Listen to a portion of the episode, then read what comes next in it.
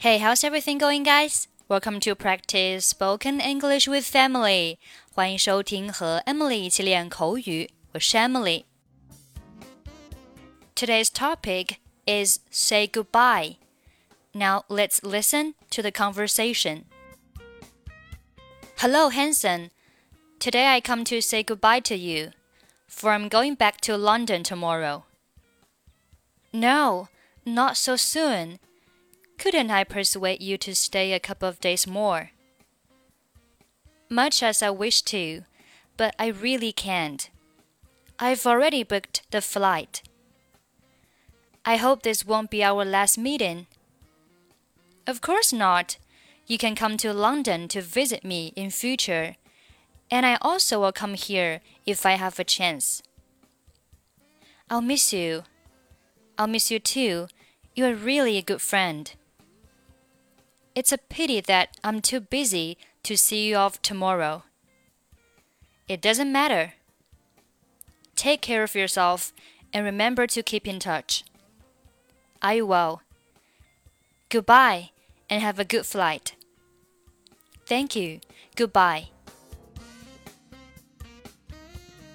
Okay, now let's take a look at the conversation. Hello, Hanson. 你好，Hanson. Today I come to say goodbye to you. 我今天来是向你道别的。I come to say goodbye 就是过来道别，to you 就是对你。For 有因为的意思，因为我明天要回伦敦了。I'm going back to London tomorrow. Go back to 加上地点，表示回到什么地方去。 no, not so soon. 不会这么快吧？Couldn't I persuade you to stay a couple of days more? Persuade 有说服的意思，说服某人做某事就是 persuade somebody to do something。这里的 persuade you to stay a couple of days more 就是说服你再多待几天。 Couldn't I persuade you to stay a couple of days more？就是我不能再说服你多待几天吗？Stay 有短暂停留的意思。A couple of days 就是几天。Much as I wish to，我也想啊，but I really can't，但是真的不行。I've already booked the flight， 我已经预定的机票。这里 already 表示已经，已经。book b o o k 名词表示书，做动词呢可以表示预定。I've already booked the flight，就是我已经预定好了机票。I hope this won't be our last meeting。我希望这不是我们最后一次见面。啊，注意这里的 meeting 不是表示会议，而是表示会面。也就是呢，我希望这不是我们最后的见面。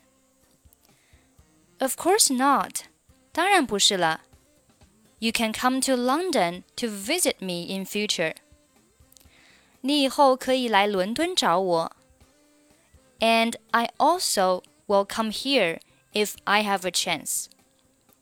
如果我有机会，我也会来这里的。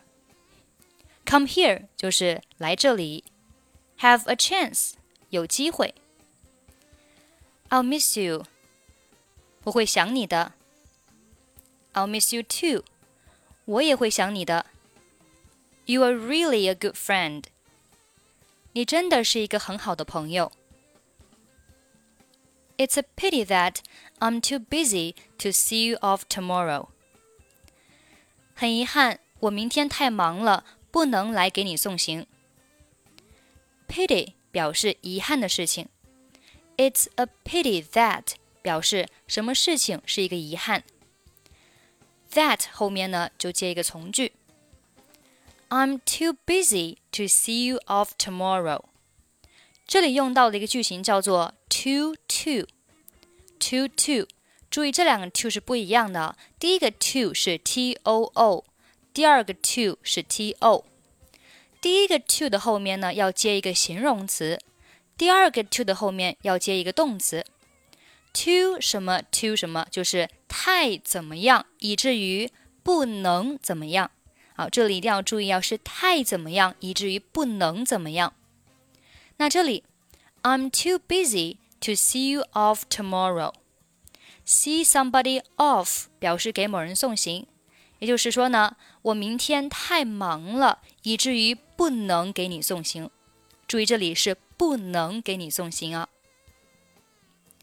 类似的句子，比如说，He is too young to go to school。他太小了，还没有到上学的年纪。我们继续往下看，It doesn't matter。没关系。Take care of yourself， 保重好你自己。And remember to keep in touch，记得要保持联系。Remember to do something 表示记住做某事。Keep in touch 表示保持联系，记得要保持联系哦。Remember to keep in touch. I will，我会的。Goodbye and have a good flight. 再见，祝你一路顺风。 Thank you. Goodbye. 谢谢，再见。好，最后我们再来一起读一下今天的对话。Hello, Hanson. Today I come to say goodbye to you, for I'm going back to London tomorrow. No, not so soon. Couldn't I persuade you to stay a couple of days more? Much as I wish to, but I really can't. I've already booked the flight. I hope this won't be our last meeting. Of course not. You can come to London to visit me in future, and I also will come here if I have a chance. I'll miss you. I'll miss you too. You're really a good friend. It's a pity that I'm too busy to see you off tomorrow. It doesn't matter.